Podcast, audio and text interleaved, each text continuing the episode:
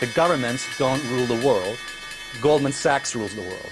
Uh, volatility is back in a big way, but interest rates are gravity on stock prices. Anything can happen in markets. I mean, anything can happen in markets. And It's going to crash and it's going to fall pretty hard because markets are ruled right now by fear. If I see an opportunity to make money, I go with that. Um, so some people are not actually emotionally or psychologically fit to own stocks. Empiezan los FinPix. Soy Mariano Angulo, esto es No Financieros y vamos al lío. ¡Que invierta su puta madre! Entonces un día yo lo aceché ah, en la puerta cuando venía por su señora. Le dije, ay, ¿por qué no viene usted a misa? No tiene que venir a traerla a llevarla, venga con ella a misa, ¿no? Recuerdo que el hombre me dijo, no volveré a poner nunca más un pie en esta iglesia. Ah, ¿por qué? Pues porque me enfadé con un cura y no vuelvo a poner más. Estamos hablando de tres curas antes de mí. Y ya dije yo, ¿qué culpa tiene Dios de que usted se enfadara con un cura, con don fulano? Le dije yo. ¿Y qué culpa tiene usted, Dios, de que se enfadara por eso? Digo, ¿no se está usted dando cuenta que está procediendo mal? Que hace pagar a Dios, que hace pagar a Dios lo que el enfado que usted tuvo con un sacerdote. He dicho que no voy a pisar y no voy a pisar. Bueno, a la semana lo estaba enterrando. Y ya sabéis cuál fue mi sermón. ¿Para qué me lo habéis traído si él dijo que no iba a pisar más? ¿Qué tal, no financieros? Esto es el padre Emilio. Me llegó ayer por Twitter y dije, tengo que meterlo. Espectacular. Yo creo que es como lo vea Trump, lo ficha, ¿no? O sea, este es, un, nuevo concepto de iglesia, ¿no? De nada de poner la otra cara, la otra mejilla. No, no, no. Te vas a enterar, ¿no querías? Pues, pero te voy a dar la unción para que vayas y te arrodilles ante el Santísimo, ¿no? Impresionante el padre Emilio. Pero es que me parece un reflejo de la situación, ¿no? De lo que he venido comentando esta semana de, de bizarro, ¿no? De lo, de lo desorientado, digamos, que, que, realmente parece el mundo. Hay mucha incertidumbre, muchísima. Nunca habíamos estado enfrentados a quizás a un, a un periodo tan largo de incertidumbre. Yo creo que incluso en la anterior crisis, en el 2008, no había incertidumbre. La incertidumbre era esto, ¿vale? Ha petado esto y esto no. Ahora es mm, ha petado, no ha petado, va a petar. Y seguimos así ya durante meses, ¿no? Y por eso salen noticias tan bizarras como alguna que os he comentado y alguna que os tengo que comentar. Eh, y por eso, pues digo, qué mejor que poner al padre Emilio, ¿no? O sea, pero vaya, pero madre, con el mazo dando, ¿no? Es que es espectacular. El otro día, es un poco en la línea, otro día un oyente, Pedro, Pedro Melgarejo, me decía, es que por Twitter me decía, es que yo no quiero meterme en política o comentar, pero es que es inevitable, ¿no? Y yo le digo, pues si a mí me pasa lo mismo en los podcasts, yo intento comentar aquellas cosas que creo que tienen relación con la economía y las finanzas, pero es que últimamente es muy difícil no comentar ciertas cosas. Pero para que veáis un ejemplo, ayer o antes de ayer, la cuenta de la Guardia Civil tuiteaba, la cuenta de la Guardia Civil tuiteaba que si Rusia había estado dispuesta a enviar 10.000 soldados a Cataluña para apoyar a Cataluña en el golpe de Estado.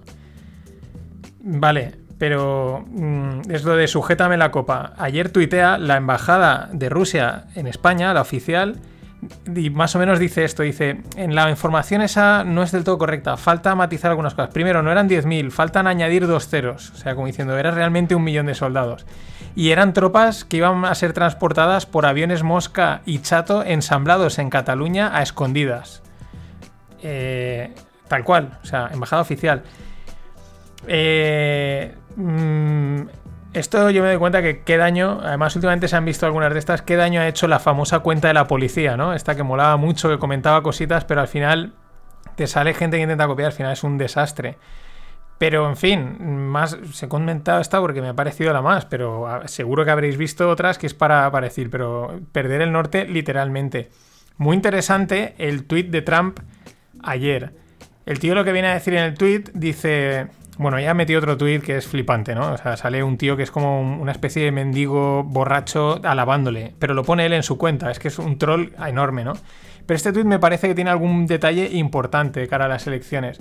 Él dice, en las primeras frases dice que ahora los, los grandes medios y el mainstream media y los fake news que le dice él, eh, no para de, de, hablar del COVID, del COVID, del COVID, del COVID, de lo mal que está todo del COVID, del COVID, ¿no?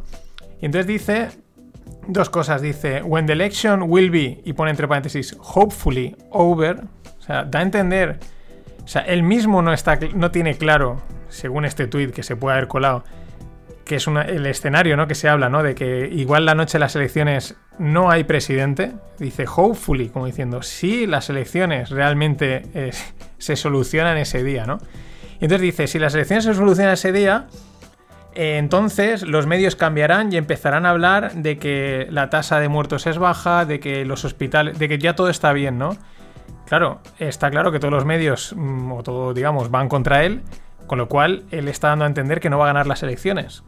¿no? Que, habrá un cambio y, y por eso ya empezarán a hablar de que ahora ya no hay problema porque ha ganado Biden. Es lo que yo en- entiendo así de una manera sutil, me puedo estar equivocando porque es difícil, pero me llamó mucho la atención.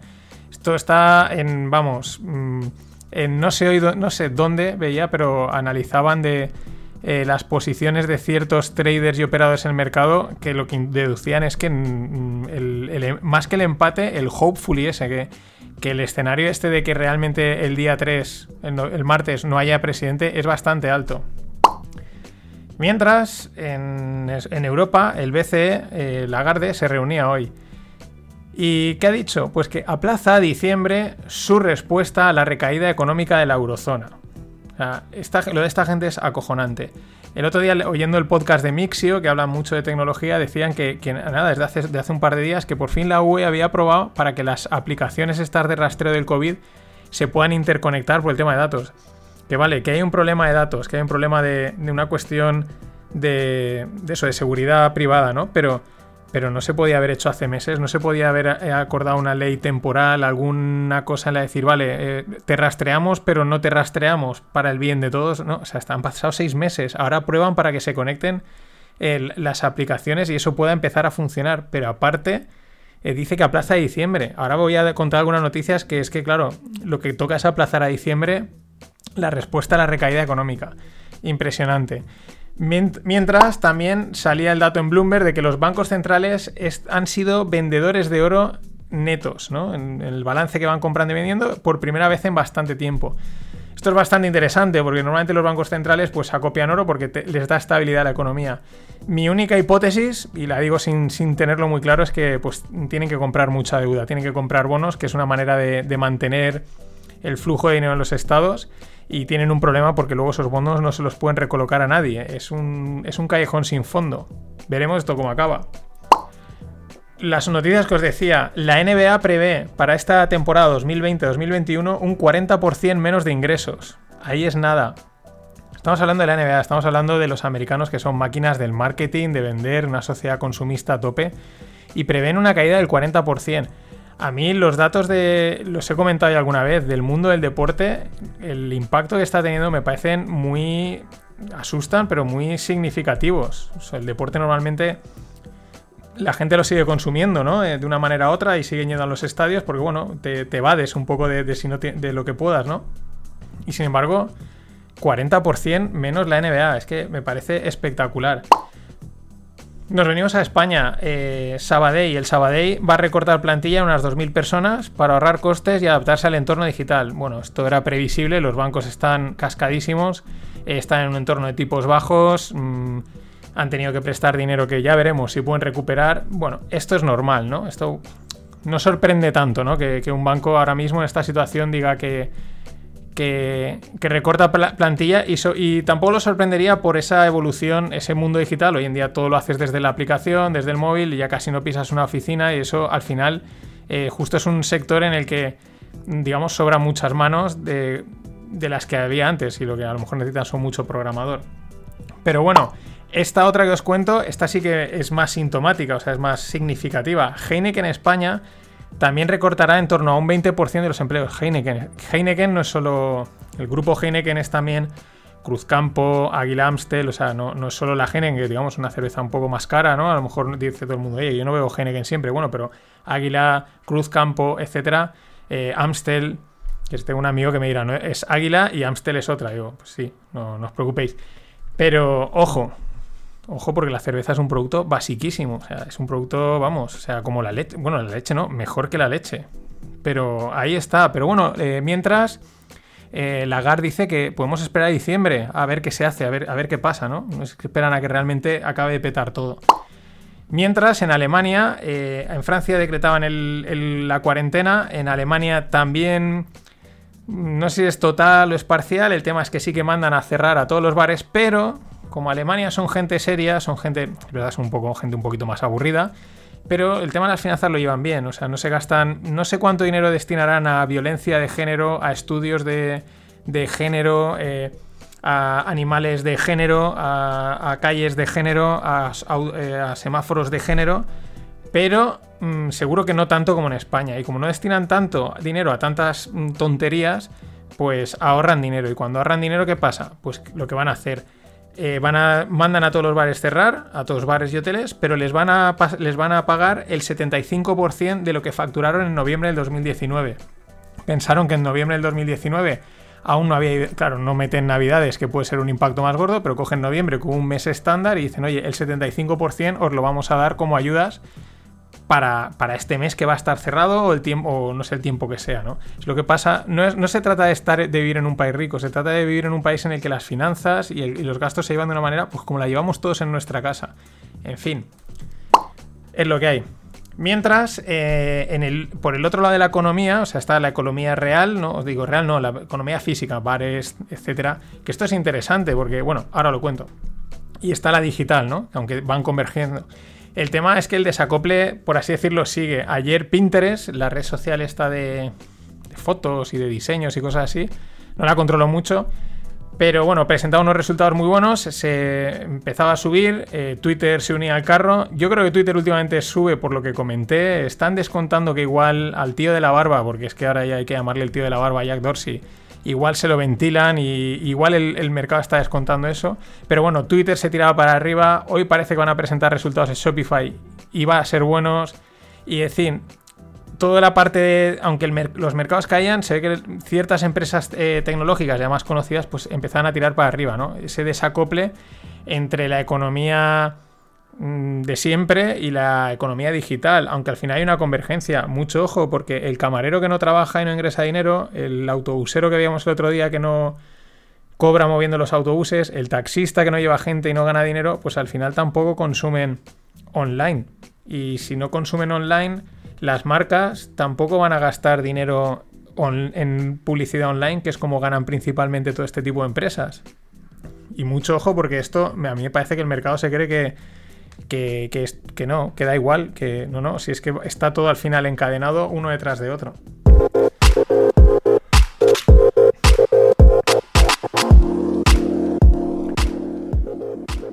Y vamos con las startups y blockchain. Mm, bueno, sigue, esta, está ahí, esta noticia está ahí entre medio entre la anterior y ahora, ¿no? El tema es que eh, los, las empresas como Uber, Globo, etcétera, eh, piden que, haya una regulación o que salga un marco legal para los trabajadores entre, entre lo que es un asalariado y un autónomo. ¿Por qué? Porque ellos hasta ahora estaban tirando con los autónomos.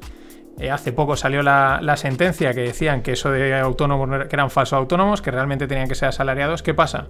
Que eso automáticamente eh, hace que la empresa no gane dinero, o sea, por pérdidas, ¿no? o sea, no es rentable, no es rentable nada, ¿no? Es decir, el autónomo antes dice, sí, es que es un falso autónomo, pero tenía trabajo. Ahora es, no, es que no te puedo contratar porque no te puedo pagar, no es rentable. Por eso piden una fórmula que es lógica para, no solo para esto, sino yo creo que para toda la economía digital, hacen falta fórmulas más flexibles porque los trabajos son distintos. Ya no vale el o estás aquí o estás allá, hay una gama de grises enorme. Pero esto también incide en cosas que me pasaban por, por el grupo de Telegram, ¿no? Y hablaban de, empresas del mar, del mundo del, mar, ¿no? De pescadores y tal, que se iban a Portugal por el tema de la ley del cambio climático que estamos sacando en España, que lo mismo, pues te mete más costes, más historias, oye, esto no es rentable, me voy a Portugal. Comentaba ahora, no me acuerdo quién era en el Telegram, el caso de Pescanova, que al final eh, una piscifactoría la movió unos kilómetros al sur, de Galicia al sur, porque eran ya de Portugal, y era mucho más fácil montarla y era mucho, pues bueno, más rentable y era porque aquí teníamos tropecientas normas. Mucho ojo. Ahora sí, rondas. Ronda de 440, 440.000 euros para Journify. ¿Qué hace Journify? Pues en pocas palabras, el, el bla bla car de las ciudades o de los pequeños desplazamientos, ¿no? Eh, pues para ir al trabajo, para moverte en algún lado, pues eh, exacto, coche compartido, en palabras igual inglés carpooling, pero bueno, eso es lo que hacen y bueno, es una solución eh, en línea en lo que comentaba ayer, ellos dicen que ahora van a intentar ir un paso más, encontrar otro, más soluciones a ese mix entre el que comentaba en el podcast de ayer de, del renting, del coche eh, por suscripción, ¿no? Que, que hayan soluciones para, para, todos los casos, ¿no? Gente que a lo mejor solo quiere gastar puntualmente y no le interesa tener una suscripción fija o un renting, en fin, todos los casos que se puedan. A ver si lo consiguen porque yo creo que es muy interesante. Otra ronda, pero no especificada de la cantidad, para mi moto parking. ¿Os la tengo que explicar? No. Mi moto parking ya lo hice. Mi moto parking es, eh, bueno, dicen que hay, yo no soy motero, pero parece ser que para la gente que tiene moto es un problema encontrar parking de moto, eh, digamos, estable, ¿no? Eh, no, no voy un momento a dejar algo, sino un parking donde aparcar la moto. Y es interesante si entras en la web porque una de las cosas que ellos intentan poner son parkings muy adaptados a las motos, por ejemplo, que hayan taquillas, ¿no? Con, pues porque necesitas el mono, dejar el casco, ese tipo de cosas, ¿no?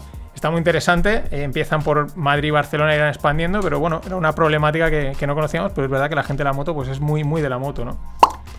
Y, luego una buenísima noticia.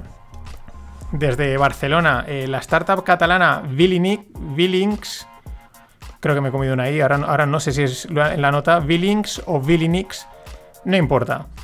Apple la ha comprado por 50 millones de dólares. ¿Qué hace Billings o Billinix? Eh, es un sistema de etiquetado automático de fotos y detección de imágenes a través de IA, ¿vale? Así simplificando. Es una grandísima noticia, lo he dicho siempre. Montar una empresa, sacarla adelante y llegar a conseguir venderla o hacerla, hacerla rentable, venderla, es la leche. Y luego aparte en el mundo startup esto está muy bien, porque esos que se han levantado ahora ese dinero, pues probablemente lo inviertan mm, pues en crear otra startup o en otros emprendedores con la experiencia que tienen, ayudan a que esos emprendedores lo hagan mejor, etcétera. Es un bucle buenísimo. Claro, siempre que las regulaciones que hemos comentado antes mm, te dejen, simplemente que no molesten, simplemente que no molesten, pero eso a veces es mucho pedir. Y por último, In Gold We Trust. ¿Por qué os lo digo, aunque sea blockchain? Porque os dejo un artículo muy interesante, así breve, de esta página que se llama In Trust, que es gente que, pues bueno, del mundo del oro y que lo siguen. Y hacen algunas apreciaciones muy interesantes, ¿no? Y dicen en relación con el, como diciendo, bueno, está el oro y está Bitcoin y los criptos, ¿no? Y siempre está la pelea de quién es mejor, quién contra quién, etcétera, ¿no? Y aquí dicen algunas afirmaciones muy interesantes. La primera, dicen, el oro está universalmente reconocido, eh, totalmente expandido. Eh, a nivel histórico, es lo que dice, eh, como, como refugio no tiene, es, no tiene es, un paralelo, ¿no? No tiene, no me sale la palabra, ¿no? No tiene, no tiene parangón, ¿no? no, no, puedes, no hay nada como el oro en ese sentido, como refugio, como reconocimiento a nivel histórico, ¿no? En ese sentido dicen, Bitcoin, Ethereum, dice, bueno, dice, son todo menos estar universalmente establecidas. Y es así, está muy localmente, en ciertos sitios, en ciertos tal está la pelea esa, pero ellos lo que proponen es que dicen, nosotros lo que vemos interesante es la fusión entre los dos, ¿no? O sea, aprovechar la solidez, la, historia y el potencial que tiene el oro junto con la parte digital, ¿no? Y, lo que digamos sería un oro tokenizado. Ahora hay algunos proyectos y hablan de ahí, pero me parece muy interesante esa parte en la de decir, oye, no, esto no se trata de uno contra otro, sino qué interesante puede ser lo que siempre comento, la convergencia. En fin, esto ha sido todo por hoy.